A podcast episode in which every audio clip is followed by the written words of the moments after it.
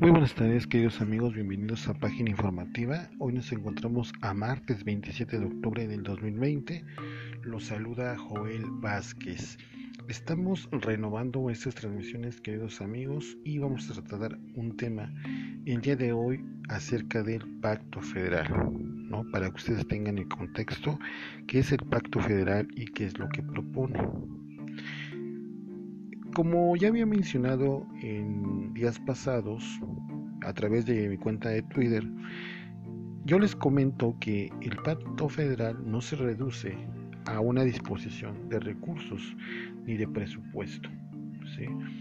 El presupuesto público que de una manera se aprueba en la Cámara de Diputados y Hacienda administra estos recursos no son a beneplácito de los gobernadores. El que tengan mayor o menor presupuesto cada uno de los estados no es igual a que estén dentro o no del pacto federal. Cabe señalar que el gobernador de Jalisco, Enrique Afaro, ha amenazado, porque esa es la palabra, al gobierno de la, cuarto, la cuarta T y al presidente Andrés Manuel López Obrador, que si no negocia con él, si no le da los recursos que a su conveniencia pide, se saldría de ese pacto federal. Para que nos ilustremos más, vamos a escuchar lo que dice el gobernador Miguel Barbosa acerca de este tema. Es un tema muy importante y hay que analizarlo. Por eso estamos eh, aquí transmitiendo para que ustedes vean que el pacto federal no es una cuestión solamente de presupuesto. ¿sí? Es más bien un mandato constitucional, ¿no? Está sentado en la Constitución Política de los Estados Unidos Mexicanos y vamos a entrar de lleno al tema. Miguel Barbosa subió en su cuenta de Twitter, pues, una exposición de motivos, una explicación de lo que es el pacto federal. Vamos a escucharlo para que ustedes vean y analicen qué es el pacto federal, cuáles son, de alguna manera, pues estos concursos para el eh, pacto. Los de, los gobernadores eh, federalistas llamados así por ellos mismos sobre la referencia de que si las condiciones de la relación con la federación y ellos continúan en los términos que hoy están, estarían analizando dejar el pacto federal. Primero, recordarles a los gobernadores que el pacto federal no está en manos de la declaración de los gobernadores. El pacto federal y su pertenencia a él no depende de la voluntad de los gobernadores. El pacto federal está contenido en la Constitución General de la República por eso somos una, república con características diversas, entre otras ser federalista. Está contenido el pacto federal en las constituciones particulares de cada estado y está contenido en las leyes que son aprobadas por las cámaras del Congreso Federal y por la Cámara o el Congreso local. Ningún gobernador puede declarar que se va a separar del pacto federal. Tendría primero que desconocerse por mecanismos que la propia constitución no prevé, desconocer la constitución general de la República, desconocer la particular del Estado correspondiente y un conjunto de leyes. Entonces, no hay que darle el significado ese que se ha querido dar hoy en la mañana en muchos medios de que amenazan gobernadores con separarse del pacto federal. No pueden. Ellos no pueden. Implica todo esto. Todo esto. Desconocer la Constitución General de la República, desconocer la particular de cada estado y las leyes, el sistema jurídico. Ese es el pacto federal. No, no es un asunto en el que diga se firma la inclusión o pertenencia o la separación al pacto federal, no. Cuando un gobernador es electo, forma parte ya de un sistema, de un Estado de Derecho, de un sistema. Y el sistema no funciona por voluntad de ellos. Que no se confundan. Que no se confundan. Diálogo sí. Claro que sí. Se trata de gobernar en los diferentes, en los tres órdenes de gobierno, federación, estado y municipio, y hay que dialogar. Pero sin amagos. Sin amagos. Como acabamos de escuchar, queridos amigos, esto es el Pacto Federal. El Pacto Federal, de manera resumida, es la relación institucional que se tiene de parte de los gobernadores y que está asentado en la Constitución. Vamos a clarificarlo, ¿sí? Para que ustedes puedan entenderlo, ¿sí? Bien, voy a leer un artículo de referente.mx. Dice así, ¿qué es el pacto federal y por qué los gobernadores quieren terminar con él? El llamado Pacto Federal se entiende como un acuerdo de igualdad mediante el cual se les otorga soberanía a los estados. Ojo, ahorita vamos a, meternos en este tema, qué es soberanía a los estados, pero a la vez reconocen a un gobierno federal de la República como representante es decir, está prácticamente determinado por el artículo 40 de la Constitución Política de los Estados Unidos Mexicanos, y lo voy a leer. Artículo 40. Es voluntad del pueblo mexicano constituirse en una república representativa, democrática, laica y federal, compuesta por estados libres y soberanos en todo lo que concierne a su régimen interior y por la Ciudad de México, unidos en una federación establecida según los principios de esta ley fundamental. Ojo amigos, ¿qué es lo que dice la Constitución? Primero, el Pacto Federal, como lo acabamos de leer, otorga soberanía a los estados. ¿Qué es la soberanía de los estados de la República Mexicana? Y esto es lo que no entiende la prensa tradicional ni la derecha. El país, México, está dividido en 32 entidades federativas. ¿sí? ¿Por qué se dividió en 32 entidades federativas? Bueno, porque cuando nosotros, cuando en 1824 se instaura la primera constitución en México de corte liberal, de corte republicano, se establece que cada estado es autónomo en su régimen interior. ¿Por qué? Porque en este caso, si lo traemos el tema a la vigencia de hoy, el presidente de la República no puede o no, no tendría este a pesar de que tiene un gabinete, que tiene funcionarios de gobierno, no podría llevar todo, todo lo que está haciendo sin reconocer las particularidades de los estados. Es decir, si bien hay un poder central que se establece aquí en la Ciudad de México, donde se encuentra la sede de los poderes de la Unión, él no podría abarcar a todo el territorio nacional para gobernar de una manera este, legítima en todos los temas agua drenaje este alumbrado público eh, en temas por ejemplo como el estado civil de las personas distribución de energía eléctrica si no hubieran los estados. Los estados se establecieron en nuestro país para que la población elija a un gobernador, quien es el que delega la responsabilidad del Estado. Es decir, la Constitución establece, hay un poder central, efectivamente, que está en la Ciudad de México, pero los estados tienen que ser autónomos para no evitar una concentración de poder precisamente aquí en la Ciudad de México. Por eso un gobernador representa al Estado. ¿Y cómo se constituyeron los estados?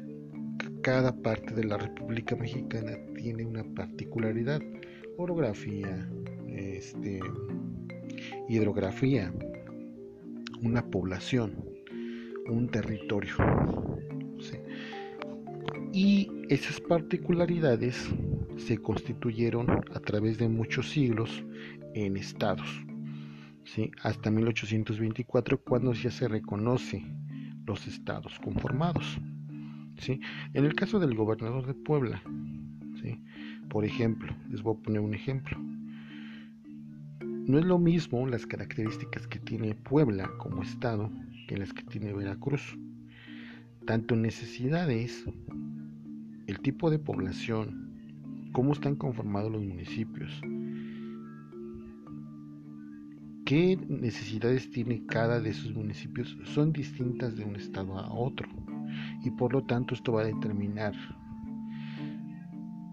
cuál es el desarrollo de dicha población. No. Entonces, ¿cuál es el papel del gobernador? El gobernador es gobernar dentro de su régimen interno para atender esas necesidades que les acabo de mencionar.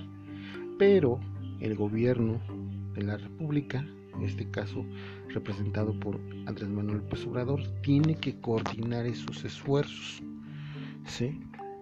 Tiene que coordinarlos para que todo el beneficio, en este caso, por ejemplo, ponemos el presupuesto, llegue a todos los estados. Pero al final de cuentas también a la, a la gente se le olvida quien administra esos recursos y esto le va esto es un mensaje para el gobernador Enrique Alfaro es el gobernador aunque ya vengan etiquetados muchos de estos recursos ya vienen etiquetados sin embargo el que tiene que vigilar aplicar y distribuir estos recursos en los estados es el gobernador la cantidad de dinero que se, que se da a cada estado ¿sí? por ley en la ley de egresos de la federación tiene como gran administrador la Secretaría de Hacienda ¿sí? pero hay una serie de leyes que regulan este dinero que se les da ya que llegó por ejemplo a Puebla dichos recursos Miguel Barrosa tiene que administrarlos, ¿no? A través de sus instancias legales correspondientes. Por eso ellos no pueden exigir más dinero del que ya tienen. Si ellos quieren tener más recursos, tienen que coordinarse con el poder legislativo de cada estado y poner impuestos, que obviamente van a ser impuestos nuevos, y que tienen que estar autorizados también por la Secretaría de Hacienda, vaya la redundancia, para ellos tener más recursos propios, ¿no? Por ejemplo, el pago del predio y el pago del agua. ¿sí? El gobierno federal es el gran administrador, pero los gobiernos estatales ellos tienen que administrar ese dinero. ¿sí? Y por eso les dan cierto presupuesto. Que no lo sepan aprovechar, que lo malgasten, que únicamente lo ocupen para propósitos personales, eso ya es otra situación, queridos amigos. Eso se entiende un despilfarro de recursos, porque al final de cuentas, el ejemplo claro de Enrique Alfaro, que pide deuda, ¿no? porque no puede poner impuestos en, el estado de Jalisco, él pide deuda. ¿sí? Entonces, al pedirle deuda, sí, pasa por el Poder Legislativo de Jalisco, como la mayoría están con él, el Partido Movimiento Ciudadano y el PRI, le autorizan la deuda. Pero a final de cuentas, la deuda, ¿quién la va a pagar? La población. No lo paga el gobernador, porque el gobernador cuando termina su periodo de seis años, deja endeudado un estado y el gobernador que viene tiene que reportar la deuda, que obviamente se le, se le cargará impuestos a la población. Por eso y por esta razón no se pueden salir del pacto federal, porque está este, garantizado por la Constitución. Lo dice claro Miguel Barbosa. yo sé que es un gobernador que también ha estado en polémica, pero hoy por hoy el pacto federal para eso está. También una característica del pacto federal, queridos eh, amigos, es que el objetivo tiene que ser dar mayor equidad a los estados de la República. Una equidad que tiene que estar eh, vigilada con las leyes de transparencia. ¿Sí? para que los estados se desarrollen de manera igualitaria. Eso sería el propósito. Falta verlo reflejado en la realidad. ¿no? A final de cuentas, esto es lo que, por lo cual los gobiernos estatales están siempre tratando de hacer, no todos, que a su población le vaya bien, que haya empleo, que haya seguridad social, que haya este desarrollo económico, desarrollo social, que haya obra pública. Eso es muy importante porque a final de cuentas a la gente, a la gente finalmente le estará llegando ese recurso. ¿No? Para que ustedes vean todo lo, lo que hay detrás. ¿no? Y aquí en el artículo 40 que vamos a analizar, se los voy a repetir nuevamente, es voluntad del pueblo mexicano constituirse en una república representativa. ¿A qué entendemos por representativa? La población elige a los legisladores para que representen las necesidades ante una cámara local, una cámara legislativa. Democrática. ¿Por qué democrática? Porque se elige directamente por medio del voto popular. Si Alfaro está en Jalisco es porque lo eligió la gente. Si Miguel Barbosa está en Puebla es porque lo eligió la gente. A final de cuentas la gente votó por esos personajes. No está impuesto, no viene por parte de, de una imposición, de un dedazo, ¿no? Es por parte del voto libre y secreto. ¿No? viene de una dinastía, no viene porque sea hijo de un rey, no, está elegido por el gobierno. Y eso también se nos olvida la oposición moralmente derrotada. Los gobernadores están electos finalmente por el pueblo de esos estados, laica, que entendemos por laica que sea parte de toda concepción religiosa, pero algo más, y que agregó el presidente López Obrador, que también garantiza los derechos de las personas a creer y no creer.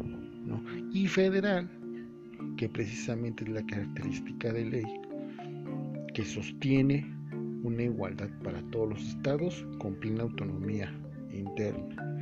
Sí, por eso dice por estados libres y soberanos. Ellos pueden elegir un plan de desarrollo. Ellos pueden organizarse para que de una manera, dependiendo del territorio, les vaya bien toda la gente tenga dinero, tengan recursos, tengan empleos, dependiendo de la orografía, eh, la hidrografía, muchos elementos en los cuales difícilmente cualquier gobernador puede ver cuando llega a un estado, porque se concentra siempre en la capital. Pero ese es el deber ser, delegar responsabilidades a los gobiernos estatales. Unidos en una federación, ¿sí? es decir, en todo el territorio nacional. Toda la República Mexicana es la federación. Entonces, aquí ya, queridos amigos, llegado a este punto, comprendemos qué es eso. En resumen, el pacto federal es una delegación constitucional en la cual los estados se les garantiza su representatividad, su autonomía y su propio desarrollo, ¿sí?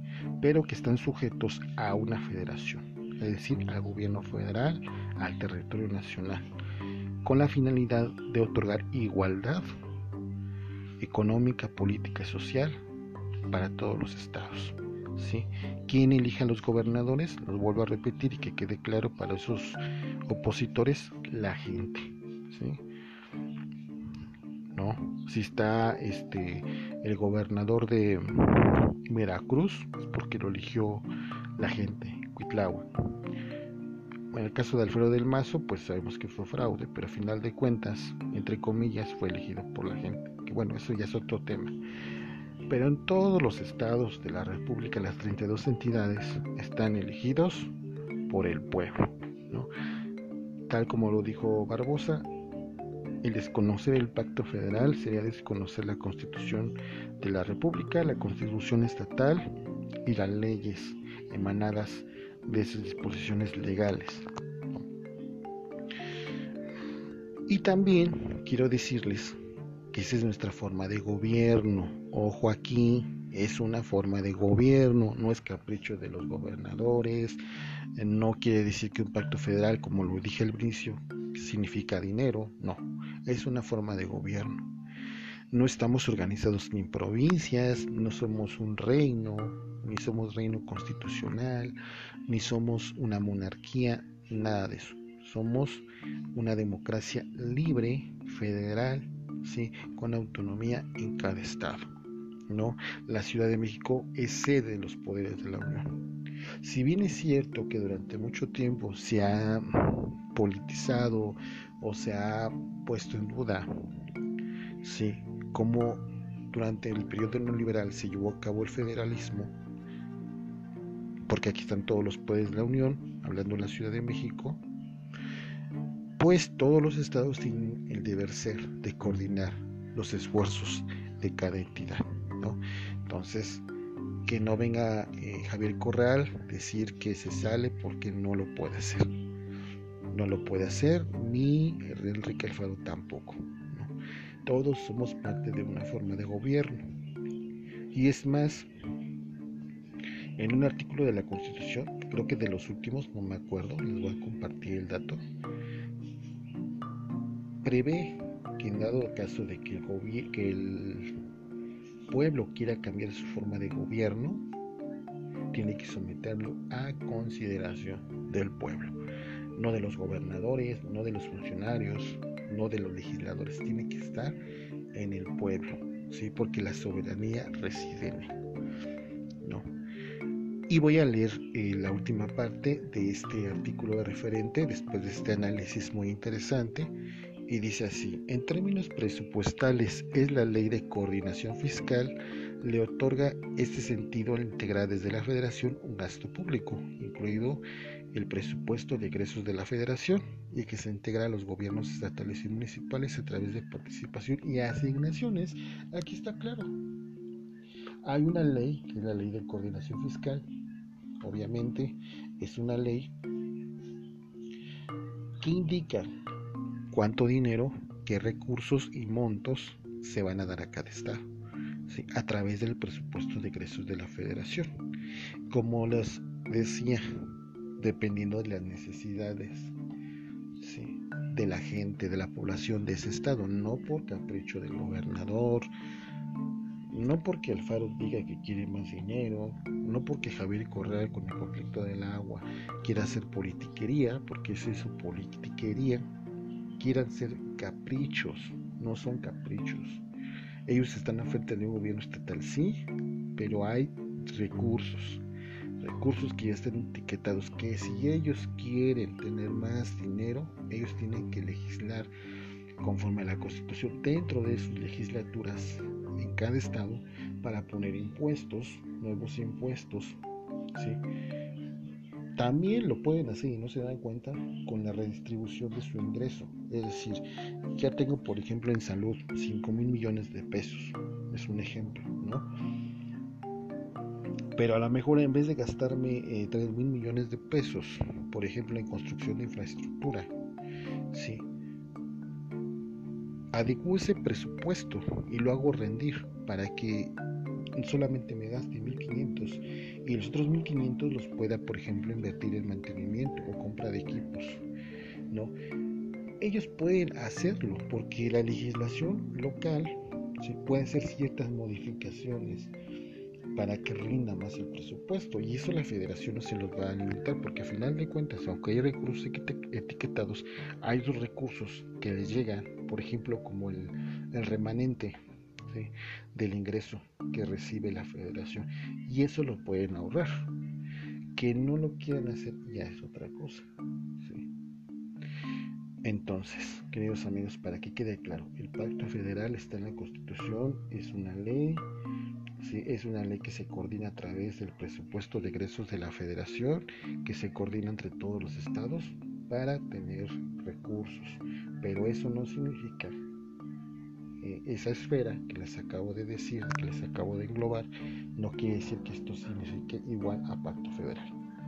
¿sí? Porque el pacto federal también abarca aspectos como la seguridad pública, ¿no? la coordinación de los cuerpos de seguridad municipales, estatales y federales. Temas de salud, que también hay otro, otra ley que coordina estos esfuerzos, y no nada más de salirme ya, porque este, iban en contra, como dice Barbosa, de la constitución política de los Estados Unidos mexicanos. Entonces, amigos, para resumir rápidamente, ¿qué es el pacto federal? Es una característica de nuestro gobierno, ¿sí?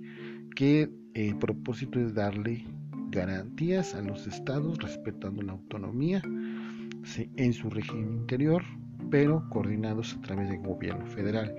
Llámese 4T, llámese eh, cualquier gobierno que venga del PRI, PAN, PT, PP, cualquier partido, si llega al poder en una situación federal como presidente de la República, sería parte del pacto federal y no se limita a presupuesto. Hay más aspectos, como los acabamos de, indicar, que abarcan este pacto federal. ¿no? Más bien lo que hacen los gobernadores, pues es un capricho, porque no es, no es el pacto federal lo que está en juego. ¿no? Y bueno, esta es la manera en cómo se desarrollan los estados. ¿sí? Que quieran tener más dinero, pues entonces pongan sus impuestos y hagan un ahorro de los recursos para aplicarlos en donde les haga falta. ¿no? Todo esto lo estoy diciendo dentro de la ley, pero sí se puede realizar porque hay un margen de maniobra para obviamente aprovechar sus recursos y lo pueda administrar. Pero eso nunca lo van a hacer los gobernadores porque los gobernadores solamente extienden la mano, piden y piden y piden y piden dinero.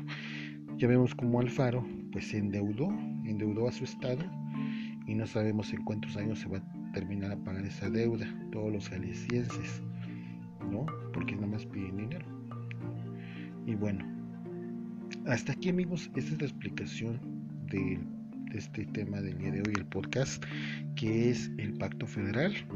Eh, como ya, ya lo dijimos, para que tengan claro y no se dejen engañar por los medios tradicionales que pues únicamente están eh, obviamente con ellos, con los gobernadores, haciéndoles caravana con sombrero ajeno, dirán por ahí, y sobre todo, pues como el viejo régimen neoliberal, ¿no? Todos ahí boleando en los zapatos a estos gobernadores honestos, porque igualmente se benefician y les pagan, ¿no? A los, a los medios tradicionales, ¿no? Viven de eso, ¿sí? No es de esperarse y no es de causar este mayor duda que también parte del presupuesto que se les da precisamente ese dinero que se puede maniobrar de ahí les pagan a los medios de comunicación tradicional. Por eso están con el gobernador cada vez en el caso de Correr se puede ver cada vez que Correr va a Piedras Negras a Ciudad Juárez a la capital de Chihuahua ahí van atrás como perritos ¿no? Disculpen la palabra, pero eso es. Van como perritos todos los medios tradicionales a bolearle los zapatos, porque es lo que hacen, hacer alabanza, ¿no? Ahí sí aplicaría más de que cada estado parece un virreinato, un feudo, un, un sistema feudal, porque concentran el poder en el caso del gobernador. Y se ve más en las acciones que en las palabras, queridos amigos. Bueno, hasta aquí este análisis. Les, invito a que escuchen este podcast, a que compartan en sus redes sociales y nos escuchamos en la siguiente transmisión. Esto fue Página Informativa, la información con. Buenas tardes.